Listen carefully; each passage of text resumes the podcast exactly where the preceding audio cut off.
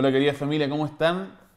Qué gusto poder estar nuevamente conectados eh, y disfrutar, compartir también con ustedes eh, una palabra, lo que siento que Dios ha estado eh, guiándome en estos días para hablar. Y debo admitir que cuando compartí hace un par de, no, hace una semana atrás, el día miércoles, mientras estaba estudiando, leí un pasaje y quedó pendiente. Dije, lo voy a guardar para la próxima vez que me, me toque compartir y es hoy día. Así que de alguna forma vamos a mm, hacer una pequeña conexión también con lo que compartí eh, hace un par de miércoles. Pero si no me escuchaste el miércoles anterior, eh, de la semana anterior, está bien, no, no vas a quedar fuera tampoco. Pero quiero leer un pasaje que está en Lucas 17, del 11 al 19. Eh, un día, siguiendo su viaje a Jerusalén, Jesús pasaba por Samaria y Galilea, es decir, iba entre medio de las dos. Y cuando estaba por entrar en un pueblo, salieron a su encuentro diez hombres enfermos de lepra. Como se habían quedado a cierta distancia, gritaron, Jesús, Maestro, ten compasión de nosotros. Al verlo les dijo, vayan a presentarse a los sacerdotes. Resultó que mientras iban de camino, quedaron limpios. Uno de ellos, al verse ya sano, regresó alabando a Dios a grandes, a grandes voces. Cayó rostro en tierra a los pies de Jesús y le dio las gracias. No obstante que era samaritano. ¿Acaso no quedaron limpios los diez? preguntó Jesús. ¿Dónde están los otros nueve? No hubo ninguno que regresara a dar gloria a Dios, excepto este extranjero. Levántate y vete, le dijo al hombre, tu fe te ha sanado.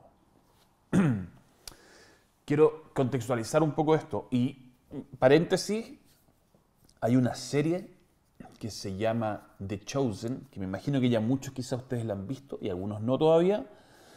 Eh, The Chosen, que significa el elegido, y la forma de verla es con una app eh, que la puedes conectar desde tu teléfono a la pantalla. Y ahí nace una muy buena un muy buen eh, relato de los tiempos de Jesús y, mucho y contextualiza las cosas de, manera bien bien interesante. Y dentro de eso, un spoiler, hay una interacción de Jesús con una persona con lepra. Digo esto porque va a ser interesante que lo vean y después también entiendan lo que ocurre en este pasaje. Porque los leprosos en los tiempos de Jesús eh, eran lo más denigrado que había. E, era, era muy duro eh, acarrear esta enfermedad cuando tú tenías lepra era obligado a vivir fuera de la ciudad, en un campamento. Y por lo mismo también tu esperanza de vida por la enfermedad eh, no era muy larga, pero además las condiciones que tenías para vivir estos últimos eh, meses o años de vida era eh, terrible, paupérrima. Dentro de las restricciones que ellos tenían es que no podían acercarse a nadie a más de 100 pasos, es decir, unos 50 metros de distancia que tenían que tener con la persona. Por eso dice que en la historia que leí recién, que los leprosos se mantuvieron a distancia y desde cierta distancia le gritaban a Jesús que tuviera compasión de ellos. Eh, así que tenían que mantener esta distancia que se medía por pasos, 100 pasos en ese momento, son unos 50 metros. Y si gente aparecía caminando cerca de ellos, la obligación de ellos era gritar inmundo, inmundo. Es decir, declarar que ellos eran inmundos para que la persona tuviera conciencia de esto y se alejara. Así que era muy duro. Cualquier leproso eh, podría haber sido de una familia judía muy respetable, una familia muy constituida, eh, buen trabajo, un buen asistente a la iglesia, una persona bien eh, especial, que sé, de renombre. Pero al aparecer los síntomas, los primeros síntomas de la lepra, tenían que ir al sacerdote del pueblo. Y si éste los declaraba leprosos, tenían la obligación entonces esta persona de abandonar para siempre a su familia, salir del pueblo y morir lejos de la gente. Así que era muy, muy duro lo que le tocaba a una persona con lepra vivir. Y en esta escena tenemos 10 están viviendo esto y están juntos. Y su condición los ha unido afuera de, este pueblo. Sabemos que en este grupo hay judíos y al menos un samaritano. Y cuando eh, compartí eh, hace un par de miércoles atrás eh, les conté que los samaritanos y los judíos no se tratan entre sí, como dice Juan 4.9. No había relación entre ellos. Eh, los judíos rechazaban y ninguneaban a los samaritanos, eh, tenían un trato muy déspota hacia los samaritanos, porque como expliqué la vez pasada, y ahora muy resumido, los samaritanos son este, estos judíos que se quedaron en el tiempo de cuando fueron tomados cautivos y se mezclaron con otras naciones. Por lo tanto, los judíos, en su celo por su religión, los encontraban eh, personas que ya no pertenecían realmente a, la, nación de Israel, porque se habían mezclado con otras tribus. Pero acá, en la escena que vemos, siendo que realmente ellos no se tratan entre sí, no, no, cruzan palabra, eh, los judíos rodeaban Samaria y evitaban pasar por ella. Pero en este caso, la vida que están teniendo, la necesidad y la miseria los lleva a este lugar, a estar juntos, pasando esto, este dolor de la, de la lepra, de la soledad. y eh, me llama la atención en realidad que efectivamente sea un samaritano el que, el que corra a Jesús en un tiempo como este a darle las gracias. Eh, ahora, quiero contarle un poco esto porque como decía, los, leprosos están a cierta distancia de Jesús gritando, eh, Jesús, Maestro, ten compasión de nosotros. Y Jesús ya había sanado en Lucas 5 a otro leproso y lo había sanado tocándolo, eh, interactuando con él. Eh, y le dijo esa vez, el, hombre le dijo, si quieres, sáname. Y Jesús le dice, sí quiero, sé sano. Pero ahora Jesús hace algo completamente distinto y les dice, ni siquiera les dice tan sanos, sean sanos, les dice, mira, vayan y preséntense a los sacerdotes. Porque así como un sacerdote era quien los declaraba impuros, leprosos, solo un sacerdote, tras una larga ceremonia, también podía declararlos limpios. Eh, y lo increíble es que estos hombres obedecieron lo que Jesús les dijo y partieron en dirección al sacerdote, y cuando iban en camino quedaron limpios completamente sanos. Así que imagínense lo que debe haber sido para ellos, porque deben llevar años sin ver a su familia, amigos, viviendo lejos, apartado, y de repente tienen la oportunidad de volver a ellos. Algo que no haber estado ni siquiera en sus sueños ya el poder hacer. Quizá en una fantasía, pero no un sueño del poder volver a reunirse con su familia. Qué maravilloso regalo que han recibido. Los días están felices, los días deben estar pero así, con una alegría y un agradecimiento de lo que ha pasado, pero solo uno de ellos decide volver y adorar a Jesús. Solo uno quiere estar con aquel que lo sanó y darle las gracias, reconocerlo por aquello que ha ocurrido en su vida, por lo que hizo por él, y entonces adorarlo. Y como decía antes, me llama la atención que Jesús haga la mención de que es un samaritano, el único que viene a darle las gracias por lo que ha ocurrido y adorarle. A veces el que menos siente que merece algo eh, resulta ser el más agradecido. Y una verdadera gratitud, una verdadera gratitud, no solo agradece el regalo, sino también al autor de este. Y esto es lo que el samaritano está haciendo, a diferencia de los otros nueve leprosos.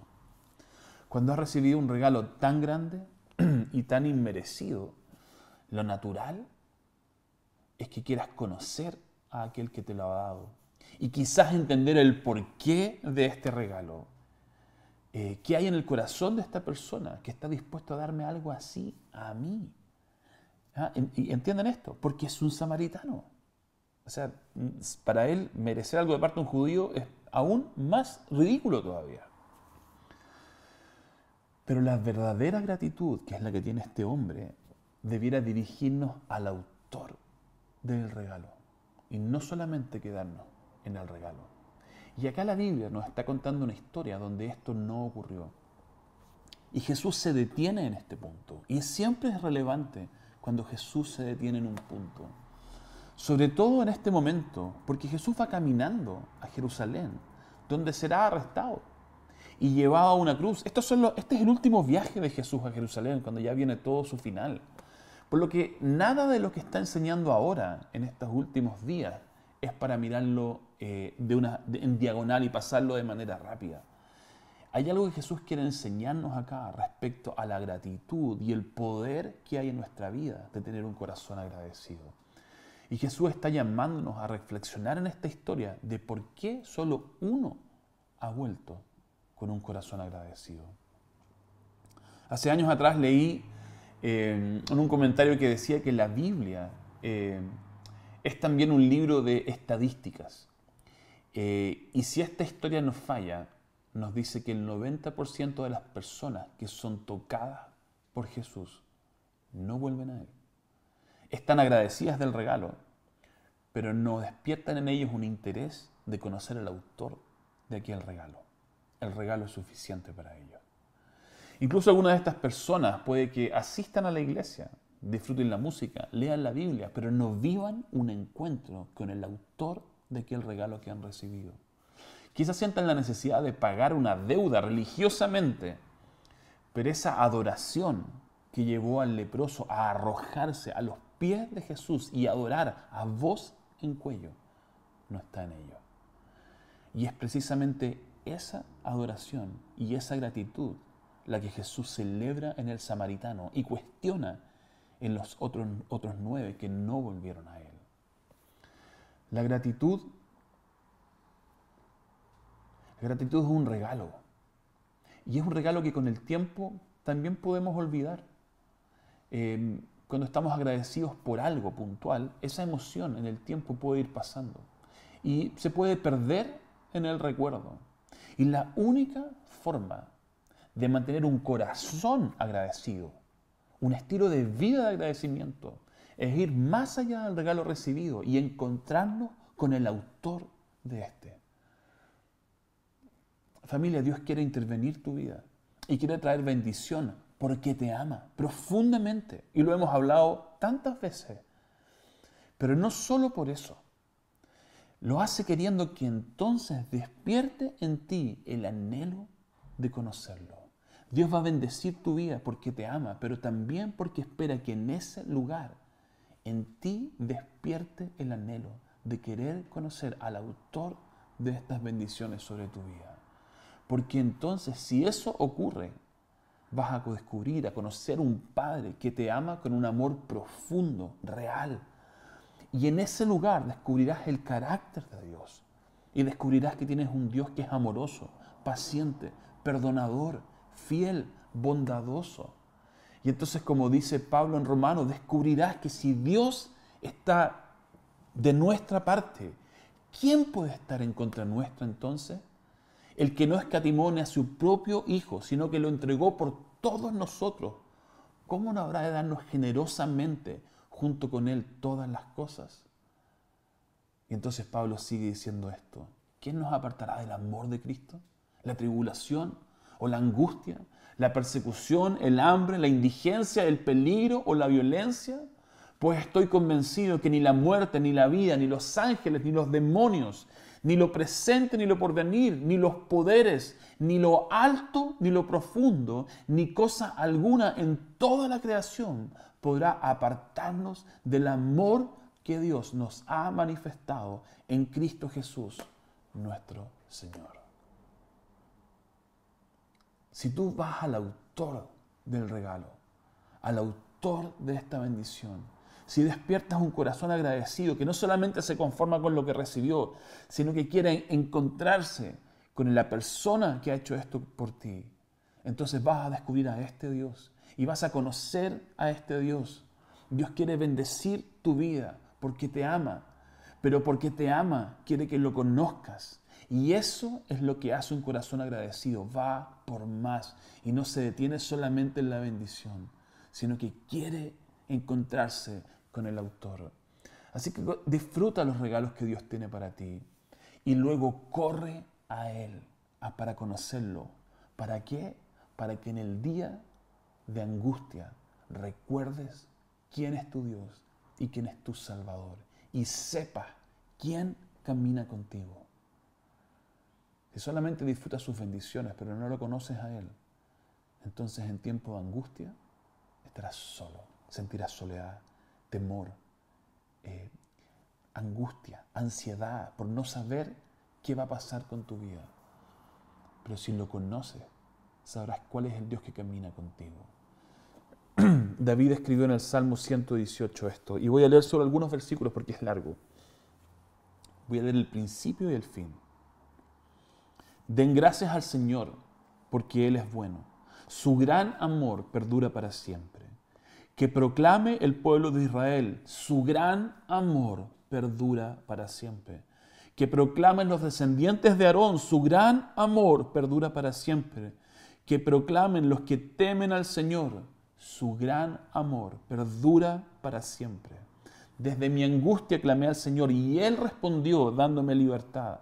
El Señor está conmigo y no tengo miedo. ¿Qué me puede hacer un simple mortal? Esto suena parecido a lo que leí recién de Romano. El mismo corazón. El Señor está conmigo, Él es mi ayuda. Ya veré por los suelos a los que me odian. Es mejor refugiarse en el Señor que confiar en el hombre. Es mejor refugiarse en el Señor que fiarse de los poderosos. Todas las naciones me rodearon, pero en el nombre del Señor las aniquilé. Me rodearon por completo, pero en el nombre del Señor las aniquilé. Me rodearon como avispas, pero se consumieron como zarzas en el fuego. En el nombre del Señor las aniquilé. Me empujaron con violencia para que cayera, pero el Señor me ayudó. El Señor es mi fuerza y mi canto. Él es mi salvación. Y luego termina diciendo, te daré gracias porque me respondiste, porque eres mi salvación. Tú eres mi Dios, por eso te doy gracias. Tú eres mi Dios, por eso te exalto.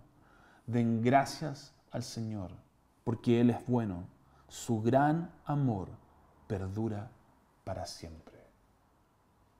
Qué poderoso el testimonio de David, porque ha experimentado la mano de Dios y decide tiempo después reconocer esa realidad en su vida. Mantener un corazón agradecido. Y David nos recuerda esto. Da gracias porque Él respondió a su clamor, pero también da gracias porque este Dios es mi Dios y es un Dios bueno. Así que David da gracias de aquello que ha ocurrido en su vida, pero también da gracias de aquel, de aquel Dios que ha conocido, porque conoce su corazón, su corazón. No solo agradezco lo que hiciste por mí, agradezco que eres mi Dios y agradezco que este Dios que eres es bueno y está para mi vida.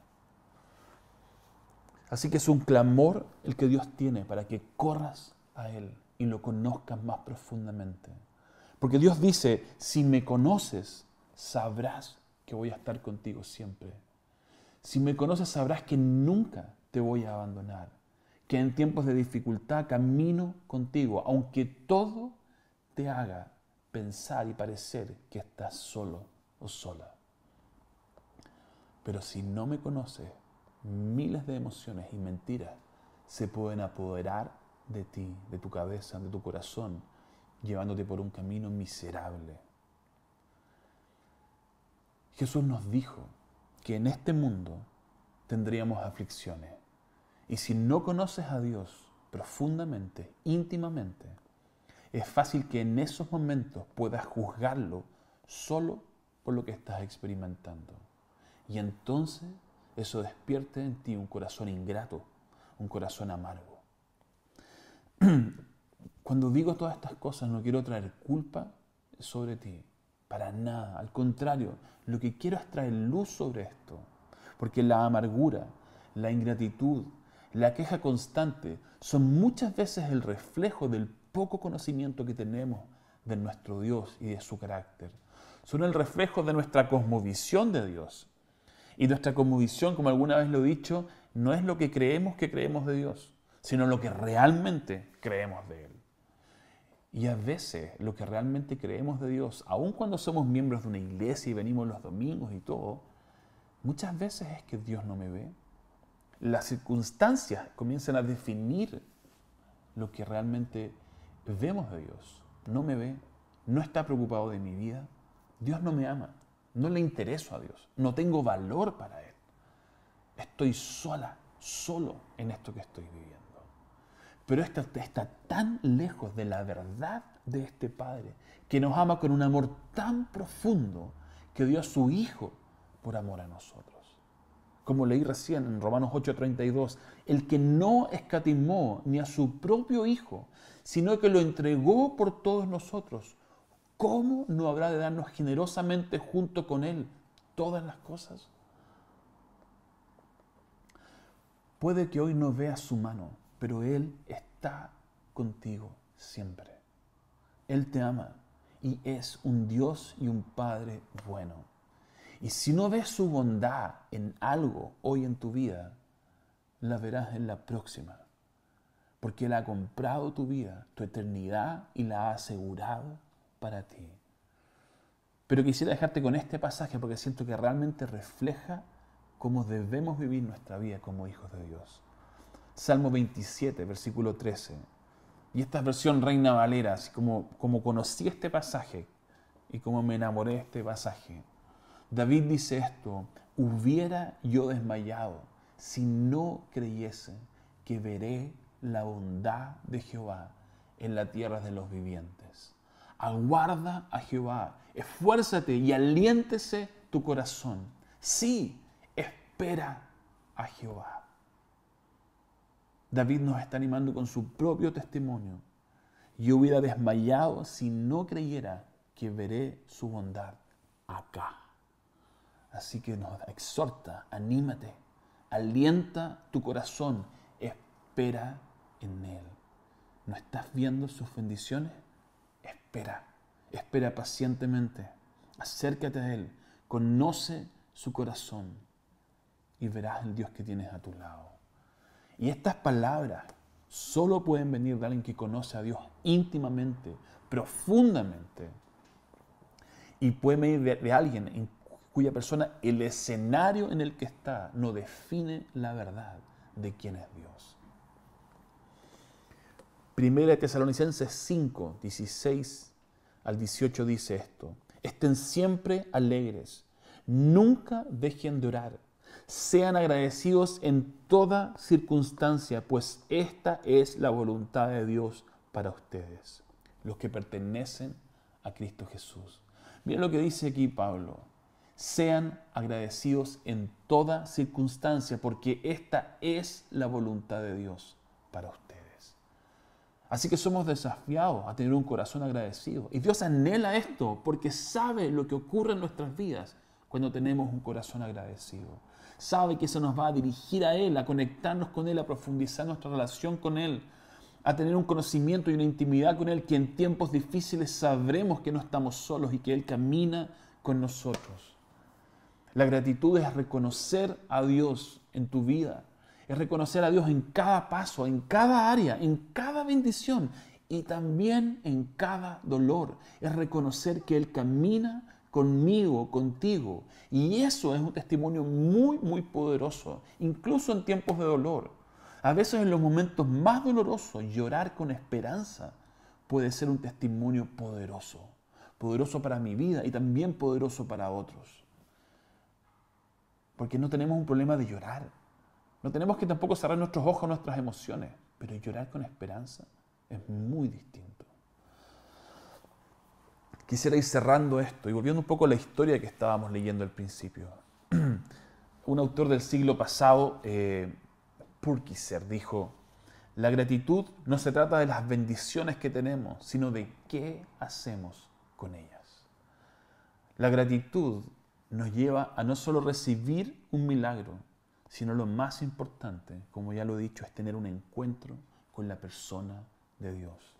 En la historia que leímos al principio, nueve leprosos fueron sanados y pudieron contar su historia, su testimonio a sus amigos y a su familia y contar lo que Jesús había hecho en sus vidas de manera poderosa. Y me imagino llegando de vuelta a su pueblo diciendo, amigos, ustedes que me conocen, yo era un leproso, tenía heridas, me faltaban partes incluso, y llevaba años lejos de mi familia. Pero este hombre, Jesús, me sanó. Y hoy estoy aquí, listo para volver a mi familia y a mi pueblo. Y probablemente esto eh, sacó pregunta, pero ¿cómo? Cuéntanos más. ¿Quién es él? ¿Quién es este hombre? ¿Por qué lo sanó? ¿Cómo lo hizo? ¿Solo sana leprosos? Y la respuesta de estos nueve debe haber sido simplemente, no lo sé, porque nunca más lo volví a ver.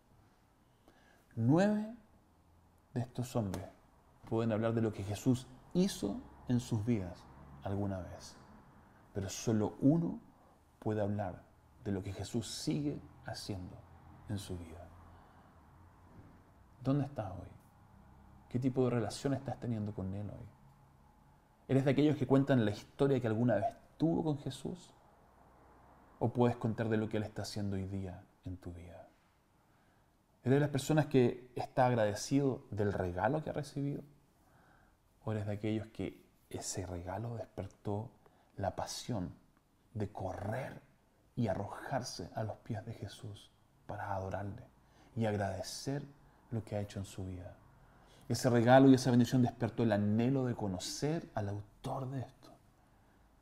Y entonces has conocido al Dios que te ama profundamente y que anhela caminar contigo. El Salmo 50, 23 dice, pero el dar gracias es un sacrificio que verdaderamente me honra. Dios nos dice que la gratitud es algo que lo honra profundamente, que es un sacrificio. La gratitud es una ofrenda a Dios. Y cuando leía este pasaje pensaba, em, pensaba en la ofrenda de Elías eh, que hace en el monte Carmelo. Esa ofrenda que fue consumida por Dios como una ofrenda agradable. Y siento que la gratitud es una ofrenda y es un fuego que permanece encendido cuando Dios lo consume de manera constante, como lo hizo con la ofrenda de Elías. La gratitud es un fuego y ese fuego se alimenta del fuego de Dios. Por eso cuando nos acercamos a Él, nuestro corazón despierta en un corazón agradecido. Despierta en nosotros la gratitud y comenzamos a ver y reconocer la mano de Dios en nuestra vida. Comenzamos a ver cómo Él está en todo lo que hacemos, en todas las cosas y aún en el dolor comenzamos a ver cómo Él camina con nosotros cómo Él siempre está con nosotros y cómo estamos seguros y protegidos y guardados en su mano. Y nadie nos va a sacar de ese lugar. Jesús sí sanó muchas enfermedades, pero ser sano físicamente era solo el comienzo. La verdadera sanidad y más profunda que traía era la sanidad del alma. Y esa viene cuando lo conoces y rindes cada área de tu vida, cada temor, tu vida entera a Él. Y familia, esto es un proceso, pero este proceso avanza a medida que nos acercamos a Él. Y no hay mejor manera de acercarnos que con un corazón agradecido, que reconoce su mano sobre nosotros, su amor, su cuidado, aún en tiempos de angustia. Y quisiera terminar con este pasaje de Salmos 27 que leí. Hubiera yo desmayado si no creyese que veré la bondad de Jehová en la tierra de los vivientes. Aguarda a Jehová, esfuérzate y aliéntese tu corazón. Sí, espera a Jehová. Padre, gracias. Gracias porque tú siempre estás con nosotros. Gracias porque tú eres real. Y si nos acercamos a ti, y si no solamente nos quedamos en la primera etapa, sino que pasamos a querer conocerte de manera profunda e íntima, descubriremos que tu amor por nosotros no tiene límite, que tu cuidado por nosotros no tiene límite.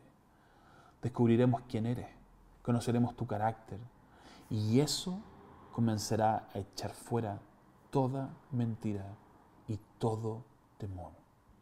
Descubriremos tu amor perfecto. Y como dice tu palabra, tu amor perfecto echa fuera el temor. Y entonces podremos experimentar paz profunda, aquella paz que sobrepasa todo entendimiento. Padre, despierta en nosotros el hambre, la sed de correr más hacia ti. No nos dejes estáticos. Despierta en nosotros este anhelo de ir más allá. Inquiétanos, Espíritu Santo, para no quedarnos en la primera etapa, sino correr al autor de toda bendición. porque hemos sido creados para encontrarnos con Él. Y no solamente disfrutar regalos, sino conocer al autor, aquel Salvador que nos ama de manera profunda. Gracias, Señor. Amén. Que Dios los bendiga, iglesia. Y nos vemos por estas redes sociales. Un abrazo.